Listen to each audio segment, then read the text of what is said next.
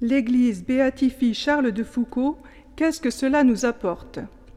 Réponse de Monseigneur Jean-Claude Boulanger, évêque de C. Alençon.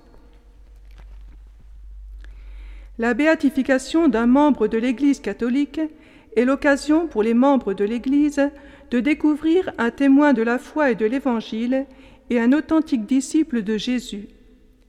Il nous est proposé non pas comme un modèle, car il n'y a que Jésus qui soit le modèle unique, mais comme un témoin qui nous renvoie toujours au Christ lui-même.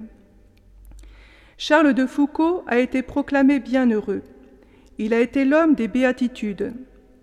Dans son encyclique sur la mission, le pape Jean-Paul II rappelle que le véritable missionnaire est le saint, et que le missionnaire est l'homme des béatitudes.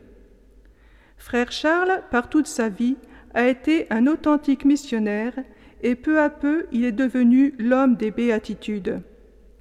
Il est bien heureux parce qu'il a suivi Jésus, son Maître et Seigneur, dans la pauvreté, la douceur, l'acceptation des souffrances et des persécutions, le désir de justice et de paix, la charité.